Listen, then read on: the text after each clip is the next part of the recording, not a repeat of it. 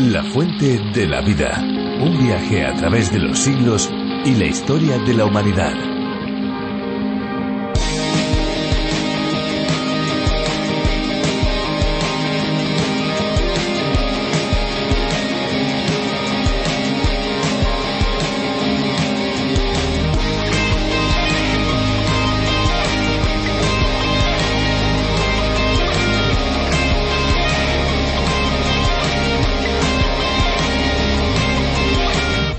Culturalmente el consumo de agua con gas en España se ha relacionado con las personas mayores y con los problemas digestivos. No ha gozado de gran aprecio en comparación con otras latitudes, pero siempre ha mantenido un grupo de fieles, Salvador Dalí entre ellos. En España todavía hay que especificar que se quiere agua con gas cuando vas a un determinado establecimiento. En nuestro país existen pocos manantiales de agua con gas, de ahí también que el hábito de consumo sea más bajo que en otros lugares.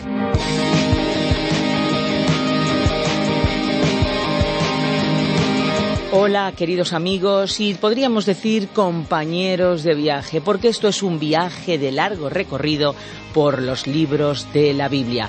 Y hoy estamos en una nueva estación. Sí, amigos, esto es la fuente de la vida y quien les habla, Esperanza Suárez, les abre de par en par las puertas de este espacio y les da la bienvenida. Bueno, y aquí estoy, preparada, bueno, más que eso, preparadísima, y no solamente yo, sino todo el equipo, para acompañar a nuestros amigos en nuestro tiempo de la fuente de la vida. ¿Qué tal? ¿Cómo se encuentran bien? Nos alegramos muchísimo. ¿Están listos para disfrutar con nosotros de este tiempo de curiosidades, de música y de aprendizaje? Pues vamos adelante.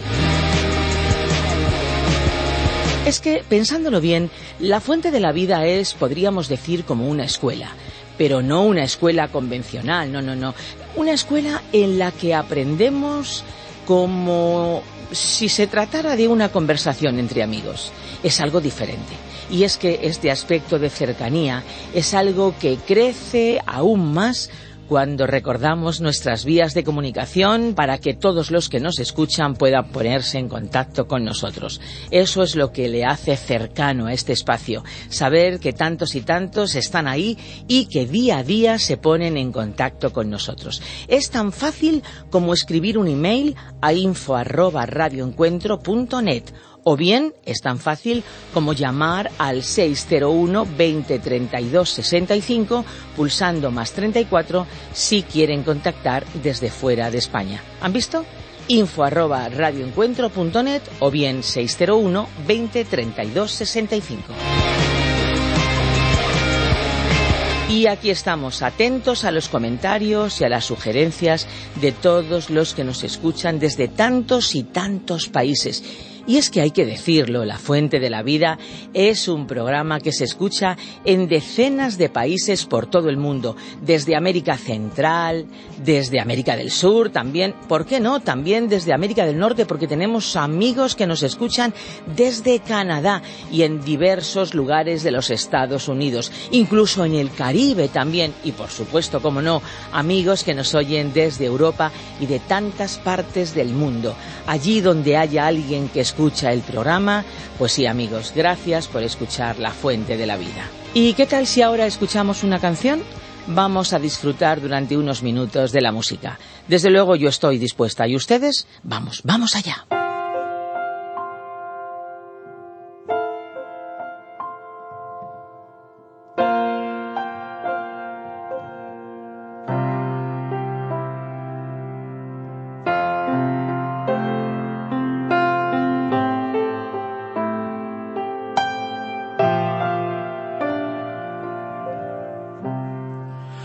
Venido a adorar y a postrarme ante tus pies. No tengo nada que ofrecer, Señor, más que mi vida y corazón. A tus pies me rindo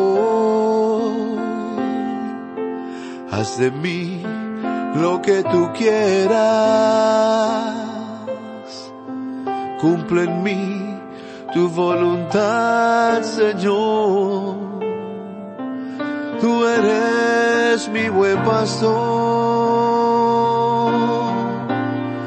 Oh, nuevo quiero ser, Señor, que derrames sobre mí tu bendición. Instrumento en tus manos quiero ser úsame con tu poder. Odre nuevo quiero ser, Señor,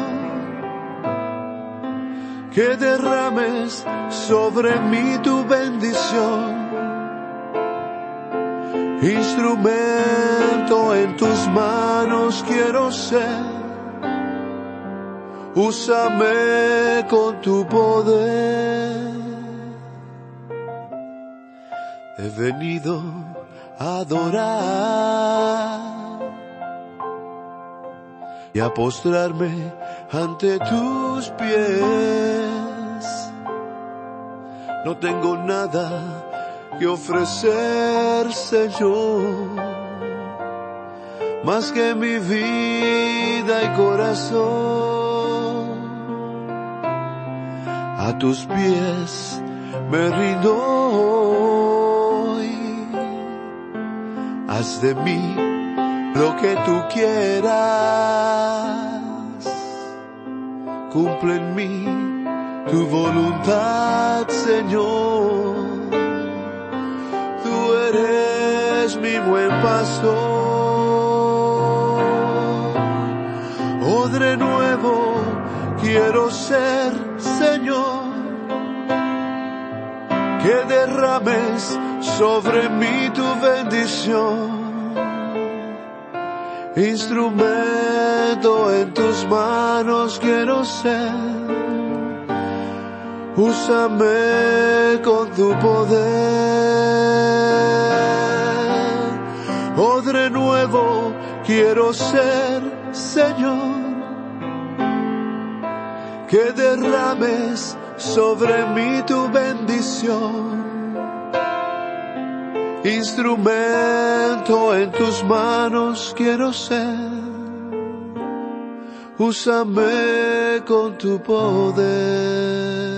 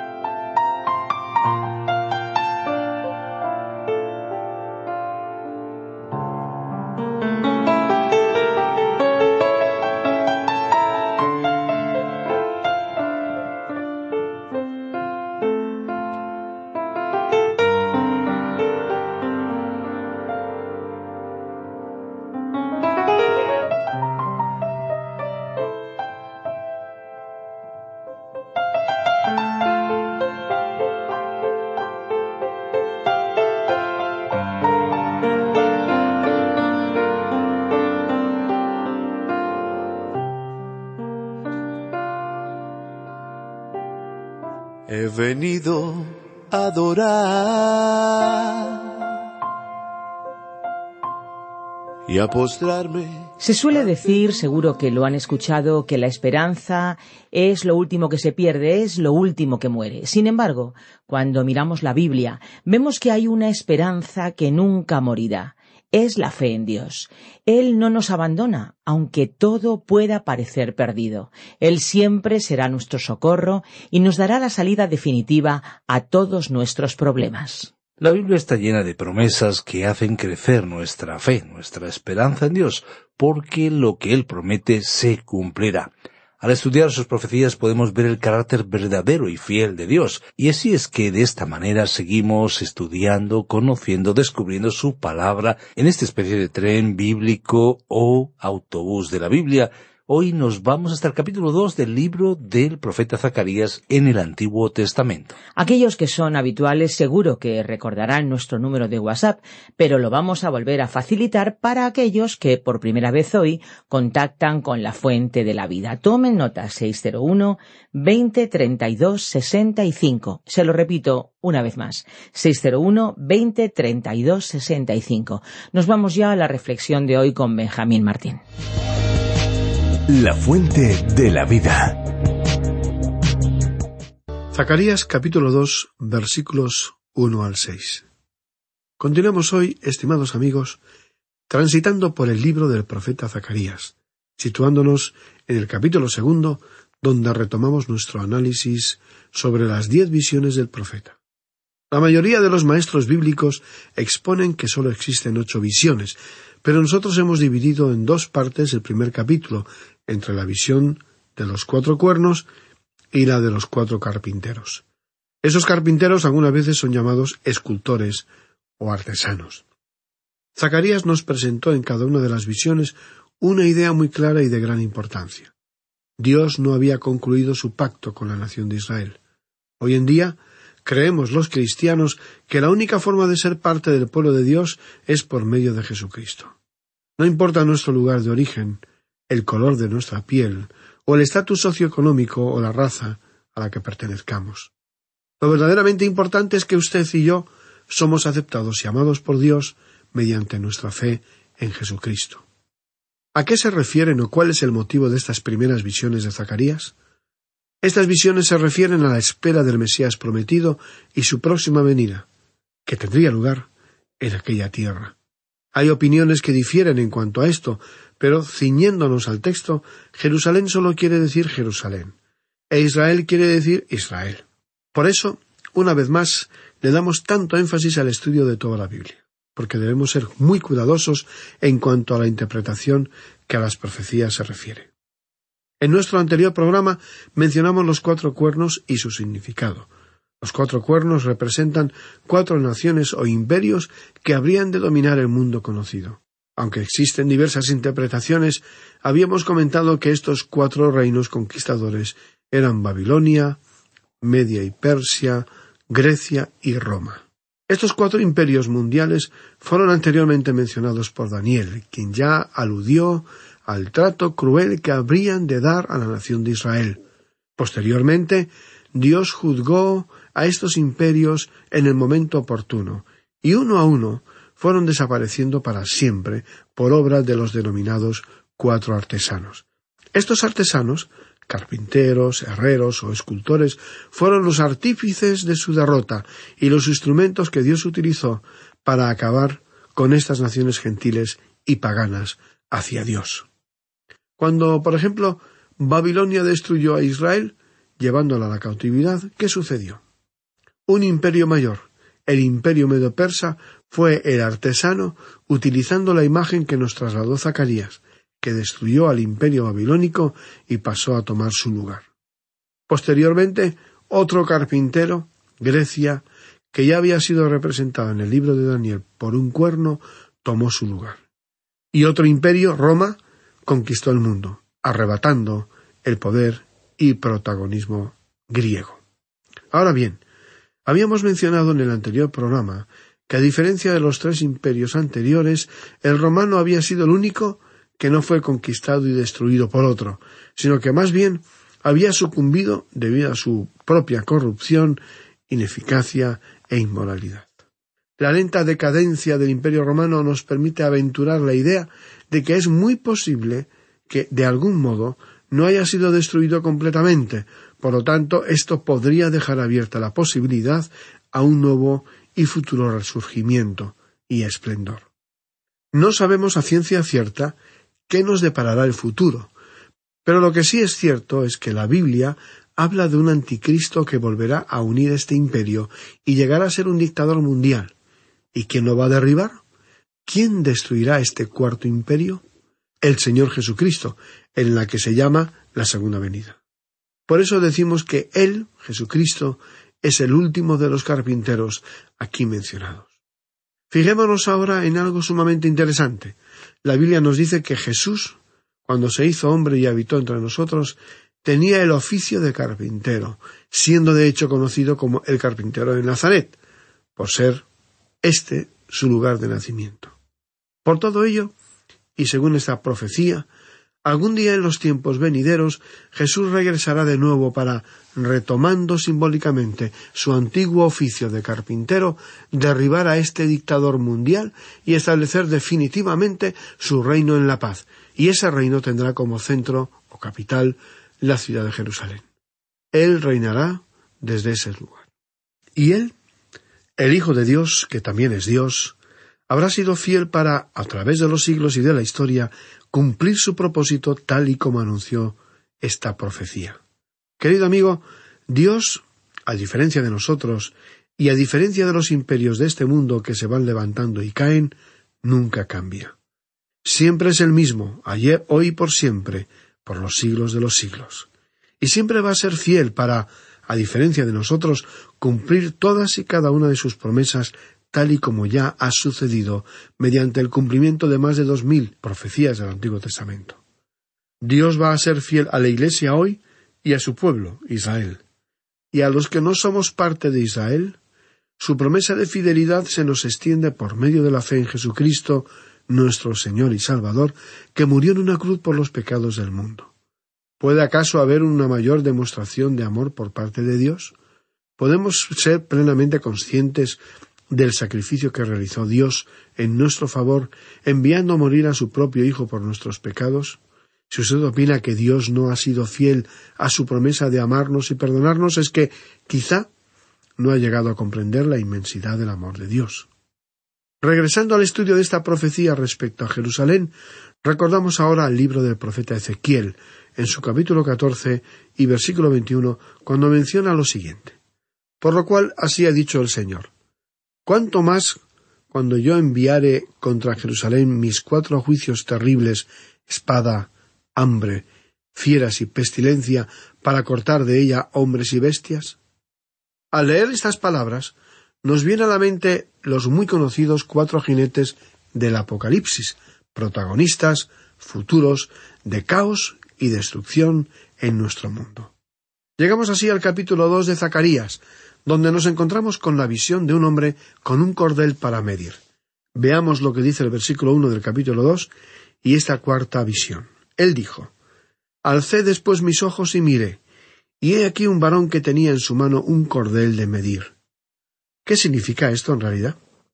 Si observamos cuidadosamente a las escrituras, encontraremos sorpresivamente otras referencias respecto a este cordel de medir. En Jeremías, capítulo 31, versículos 38 y 39 leemos He aquí que vienen días, dice el Señor, en que la ciudad será edificada al Señor, desde la torre de Ananel hasta la puerta del ángulo, y saldrá más allá el cordel de la medida delante de él sobre el collado de Gareb, y rodeará agua.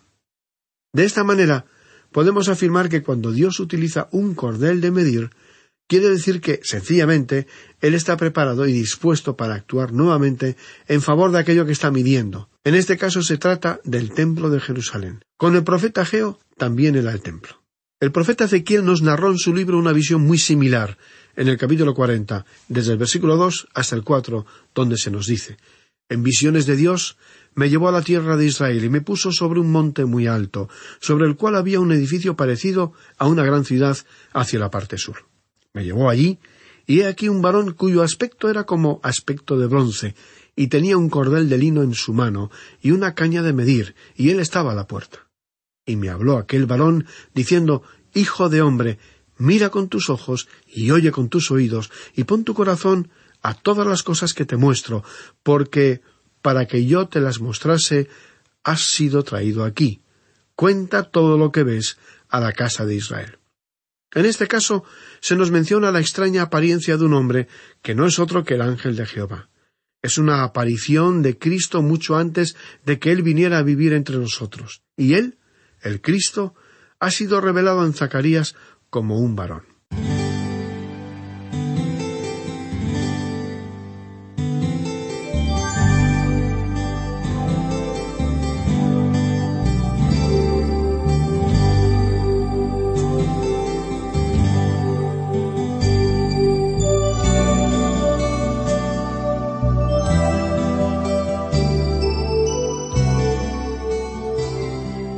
Ahora viajemos por un instante al libro de Apocalipsis, donde en el capítulo once, versículos uno y dos, leemos Entonces me fue dada una caña semejante a una vara de medir, y se me dijo Levántate y mide el templo de Dios, y el altar, y a los que adoran en él. Pero el patio que está fuera del templo déjalo aparte, y no lo midas, porque ha sido entregado a los gentiles, y ellos hollarán la ciudad santa cuarenta y dos meses. Sin poder entrar en detalles, solamente añadiremos que aquí, de nuevo, él está midiendo el templo, el templo milenario que va a ser edificado en Jerusalén. Así pues, la vara o cordel de medir que nos encontramos en Zacarías nos resulta ya familiar. En esta visión se presentó aquí la profecía de la reedificación del templo y de la ciudad en los días de Zacarías, implicando que el pueblo judío en el exilio habría de regresar. Pero esto no pone punto y final a las profecías sobre Jerusalén. Ageo y todos los demás profetas advirtieron sobre la futura reedificación de Jerusalén. La Biblia, de hecho, anticipó que durante el futuro reino de Cristo en nuestro mundo, que comenzará con su segunda venida y durará por mil años, esta tierra será restaurada e incluso el desierto florecerá como la rosa. Y la ciudad de Jerusalén será reedificada y será el centro de su gobierno y de la Iglesia. Así lo representaba Dios mismo en el capítulo anterior en el versículo 17. Aún rebosarán mis ciudades con la abundancia del bien, y aún consolará el Señor a Sión, y escogerá todavía Jerusalén. De esta manera, si miramos hacia el futuro, podemos ver cómo Dios aún no ha concluido el cumplimiento de su pacto con Israel. Pero Dios es fiel y cumplirá su promesa con Israel y con cada uno de nosotros. Regresando al pasaje de Zacarías, ¿quién es este hombre con un cordel de medir? Es el ángel de Jehová, es decir, el mismísimo Señor Jesucristo. Es el varón cuyo nombre es el renuevo, como Zacarías dirá más adelante. Esta es la vara de David, el renuevo que sale de Isaí, la esperanza para Israel. Veamos ahora lo que nos menciona el versículo dos de este capítulo segundo de Zacarías. Y le dije, ¿A dónde vas? Y él me respondió, a medir a Jerusalén, para ver cuánta es su anchura y cuánta su longitud. Zacarías estaba muy interesado en conocer qué estaba sucediendo. Por ello pregunta, ¿A dónde vas? Y él me respondió a medir a Jerusalén, para ver cuánta es su anchura y cuánta su longitud. Creemos que el significado que hay detrás de estas palabras es el siguiente. Él, el mismo Jesucristo, estaba anticipando que esta ciudad habría de ser extendida y que crecería tal y como finalmente sucedió. Hace muchos años que Jerusalén se extendió mucho más allá de sus muros, tal y como hoy en día pueden apreciar los miles de turistas que cada año visitan Israel. Sin embargo, no queremos trasladar la idea de que esta profecía ya se ha cumplido de manera completa, pues ésta apunta hacia el futuro y no hacia nuestro tiempo presente. Es muy posible que los actuales habitantes sean expulsados de su tierra y nuevamente dispersados alrededor del mundo. Vayamos ahora a los versículos tres y cuatro de este capítulo segundo de Zacarías. Y he aquí salía aquel ángel que hablaba conmigo. Y otro ángel le salió al encuentro y le dijo Corre, habla este joven diciendo Sin muros será habitada Jerusalén a causa de la multitud de hombres y de ganado en medio de ella. Hoy en día, cualquier turista que recorra Jerusalén podrá apreciar que sus muros solamente circunvalan la pequeña ciudad árabe denominada Ciudad Vieja. La mayor parte de la ciudad moderna ha nacido fuera de los muros y se extiende mucho más allá de ellos, llegando a poblar incluso los montes a su alrededor. Vayamos ahora al versículo quinto, donde leemos Yo seré para ella, dice el Señor, muro de fuego en derredor, y para gloria estaré en medio de ella. Evidentemente, estas palabras no se han cumplido hasta el día de hoy. Con uno de los ejércitos más modernos del planeta, Israel no ha podido evitar ser objeto de la ira de sus vecinos mediante todo tipo de ataques y atentados. Pero Dios dijo que en el futuro Él será para Jerusalén semejante a un muro de fuego a su alrededor. ¿Qué quiere decir esto? Quiere decir que Dios protegerá, cuidará y guardará a Israel del ataque de sus enemigos. Será algo realmente sobrenatural, porque el poder de Dios en acción es infinitamente mayor que cualquier arma, tecnología o estrategia militar de los enemigos de Israel.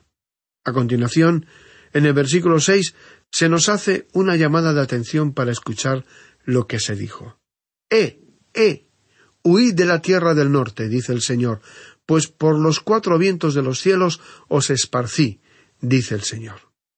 Dios ha esparcido al pueblo judío entre las naciones de los cinco continentes. Sin embargo, Babilonia, su enemigo opresor en aquel momento, se hallaba situado en el sureste. ¿Por qué dice entonces este pasaje huid de la tierra del norte? La razón es sencilla, pero nos indica cómo Dios está atento hasta los mínimos detalles de nuestra vida. En aquellos días, cuando uno iba a Israel desde Babilonia, tenía que transitar por lo que entonces se conocía como el creciente fértil. Tras ello, era necesario bajar desde el norte. De esta manera, él les estaba ordenando que debían regresar a su tierra desde el norte y que deben asegurarse de marchar por la ruta del creciente fértil. Bien, estimado amigo, debemos detenernos hoy aquí para continuar en este punto en nuestro próximo programa. Le invitamos, pues, a que nos sintonice nuevamente, pero antes de despedirnos nos gustaría sugerirle que lea el resto del capítulo dos de la profecía de Zacarías e intente escudriñar por usted mismo las Sagradas Escrituras. Recuerde que usted puede acudir a la Biblia directamente y sin intermediarios. Dios ha prometido hablarle por medio de su palabra si usted se acerca a ella en actitud humilde, con el corazón y la mente abierta, para recibir los innumerables tesoros que Dios tiene para usted. Deseamos desde aquí que la palabra de Dios se convierta para usted en una auténtica fuente de vida, a la cual usted pueda acudir sediento y con la absoluta certeza que su esperanza no será defraudada. Porque Dios es fiel y nunca falla sus promesas, y Dios ha prometido acompañarle si usted deposita en Él su confianza. Nos despedimos por ahora y esperamos encontrarle de nuevo en el próximo programa.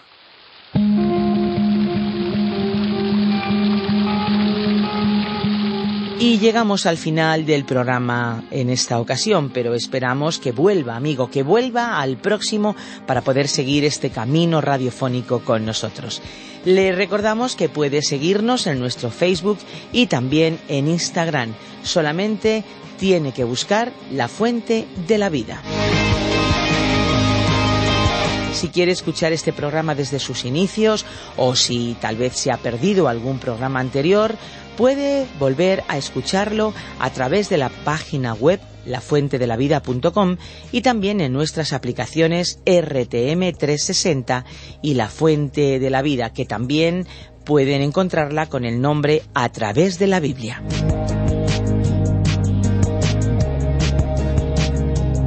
Si desea contactar con nosotros a través del teléfono, puede hacerlo. Nuestros números son el 91 422 0524 o bien el 601 20 32 65 422 0524 o bien 601 203 265.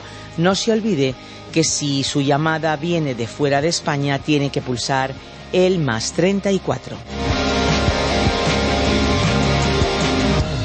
Puede también escribirnos a nuestra dirección electrónica info arroba. Recuerde, info arroba. Estamos a su entera disposición. Y les hablábamos al principio de las hormigas y la verdad es que si Dios tiene propósito para algo tan pequeño como es una hormiguita, no dude que también lo tiene para usted. Busque, amigo, busque su propósito, pero por el camino, si llega a cansarse y quiere darse por vencido, recuerde que hay una fuente de agua viva que nunca se agota. Beba de ella.